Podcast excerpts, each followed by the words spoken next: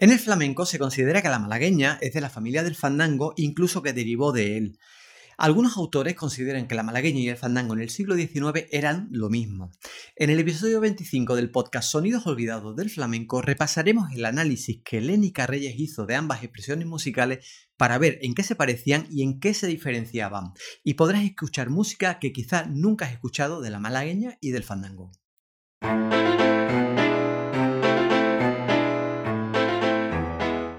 Sonidos escuchados. Sonidos disfrutados.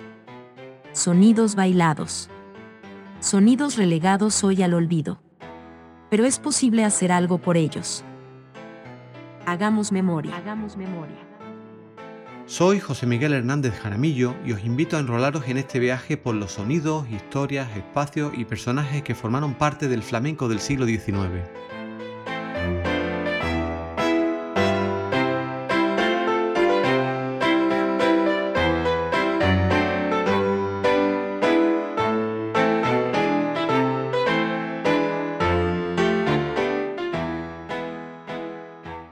Gracias por estar ahí de nuevo, ya en el episodio 25 y último de esta primera temporada.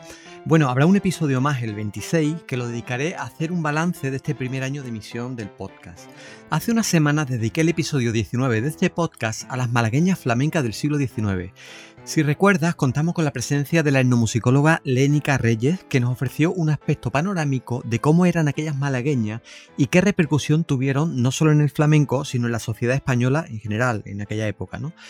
En este episodio vamos a entrar más en detalles en algunos de los aspectos que rodearon a las malagueñas de aquella época. Y como no, me voy a basar de nuevo en la tesis doctoral de Lénica Reyes sobre las malagueñas del siglo XIX tanto en España como en su país, México.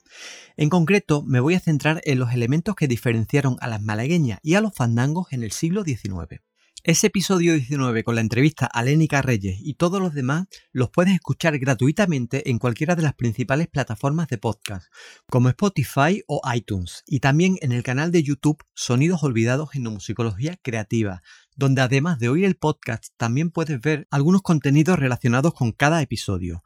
Ni que decir tiene que la suscripción también es gratuita, muy sencilla y también me sirve de gran ayuda para ver si este podcast está siendo de interés, está gustando, etc.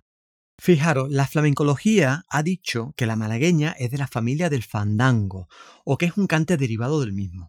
Algunos autores incluso afirman que las malagueñas y el fandango eran principalmente lo mismo en el siglo XIX.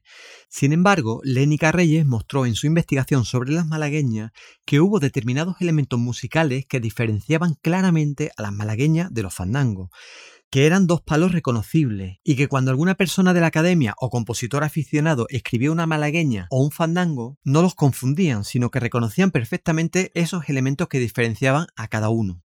Antes de comentaros en qué se parecían y en qué se diferenciaban la malagueña y el fandango en el siglo XIX, vamos a escuchar un fragmento de cada uno. Como siempre, la música que escucháis en este podcast suele ser inédita fonográficamente, o sea que nunca se ha grabado y que lleva sin escucharse probablemente desde hace más de un siglo. De ahí el nombre que le puse al podcast, Sonidos Olvidados del Flamenco.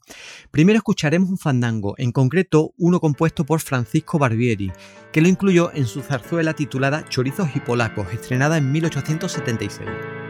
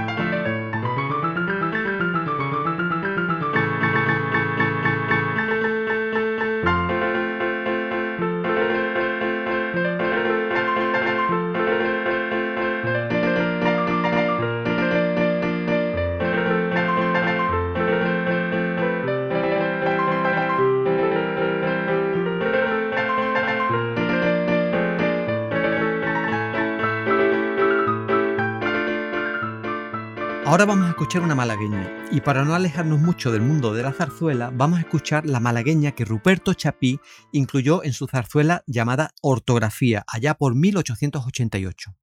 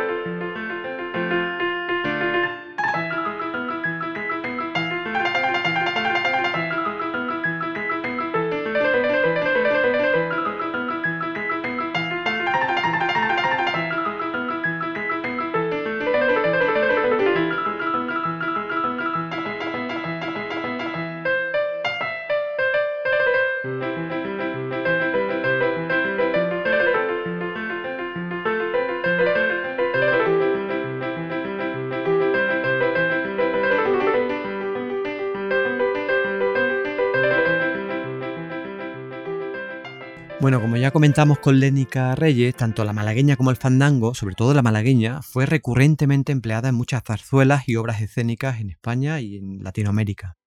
Escuchando estas dos obras quizás habéis podido percibir que aunque tienen similitudes, no son completamente iguales y tienen sus peculiaridades.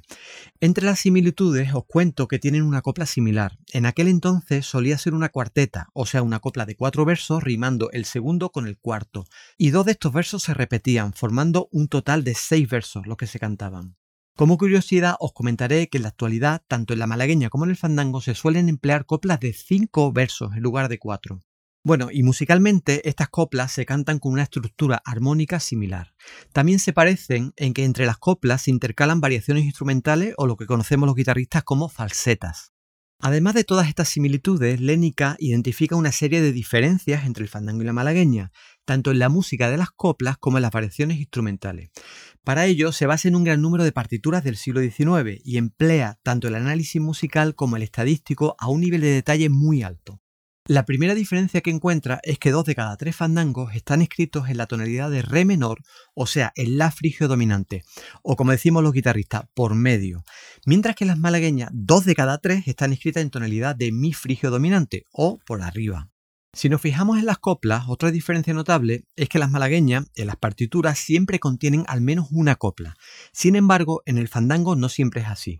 Un 22%, o sea, casi la cuarta parte, no contienen ninguna copla, o sea, son puramente instrumentales.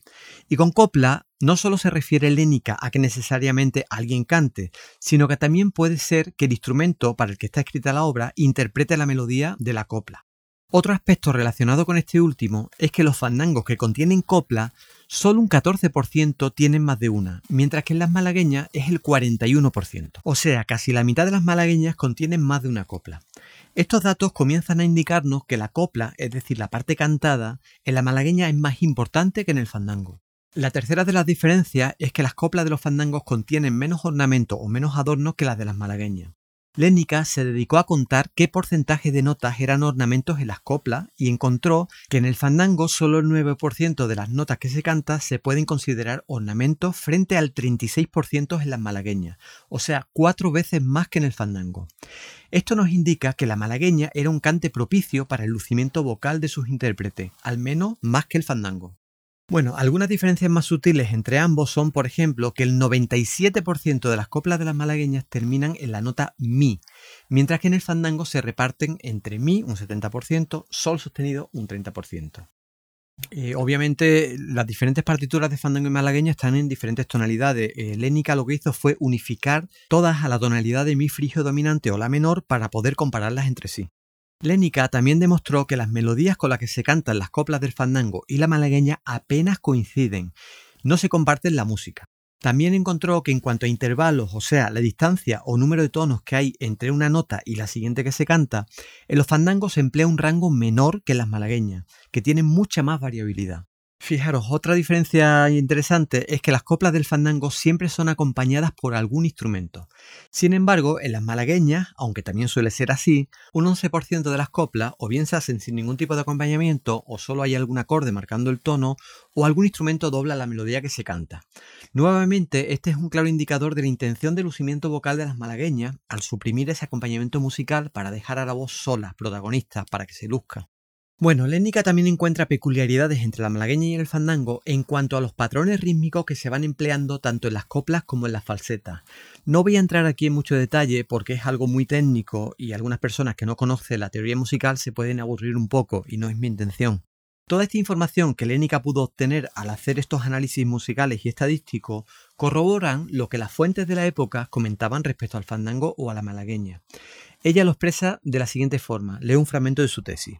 La información obtenida en este análisis confirma lo que dicen los periódicos de la época, que las malagueñas eran, las más de las veces, una forma cantada. Por otro lado, los fandangos fueron principalmente descritos como una forma bailada, y el acompañamiento de las coplas refuerza esta descripción. En cuanto a las variaciones o falsetas, también encuentra algunas diferencias. Os voy a comentar las más importantes. La primera es que las del fandango alternan una armonía tanto en modo menor como en modo mi frigio dominante, mientras que las malagueñas van siempre en mi frigio dominante. Trataré de que entendáis estas palabras tan extrañas con unas muestras de audio. Una falseta de fandango en modo menor suena de la siguiente manera.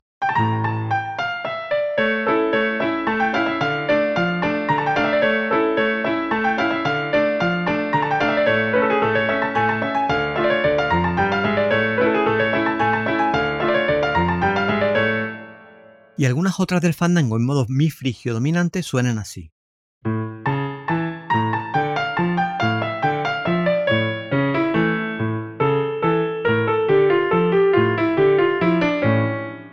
Vamos a escuchar ahora algunas falsetas características de las malagueñas de aquella época, que como digo nunca están en modo menor, sino en mi frigio dominante.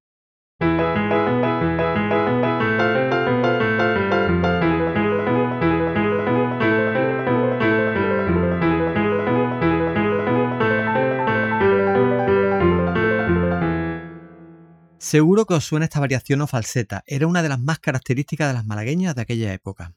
Otro dato curioso es que los fandangos y las malagueñas apenas compartían falsetas, o sea, cada una tenía las suyas propias.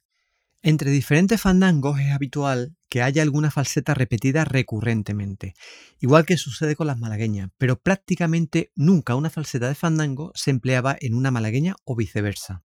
Lénica concluye respecto a estas diferencias entre las falsetas o variaciones lo siguiente. En suma, los fandangos y las malagueñas tienen motivos instrumentales que les dan identidad a cada uno, haciéndolos reconocibles y discernibles. Bueno, pues con todo ello veis como los fandangos y las malagueñas, si bien en un nivel macroestructural son cercanos, aproximando la lupa y la escucha, vemos que no eran tan parecidos como se dice, sobre todo en la actualidad, sino que cada uno tenía, digamos, su propia personalidad en el siglo XIX. El objetivo de señalar estas diferencias, que a lo mejor para algunas personas pueden ser sutiles, es darle importancia a la percepción que había en la época de estas dos expresiones musicales. Bueno, ya a principios del siglo XX, en las primeras décadas, ambos cantes se transformaron bastante hasta quedar los fandangos y las malagueñas como los conocemos en la actualidad. Espero que os haya gustado el episodio y que no os haya mareado mucho con los números, pero creo que es importante referir este tipo de estudios tan minuciosos e interesantes, más cuando los números revelan que las crónicas de la época no estaban equivocadas. Os espero por aquí en el siguiente episodio en un par de semanas ya, el último del año. Te sugiero que te suscribas al podcast para recibir notificaciones de los nuevos episodios que se vayan publicando. Y si te gustan los episodios, que se lo comentes a tus amigos, familiares, compis de trabajo, para que también lo disfruten. Que lo paséis muy bien.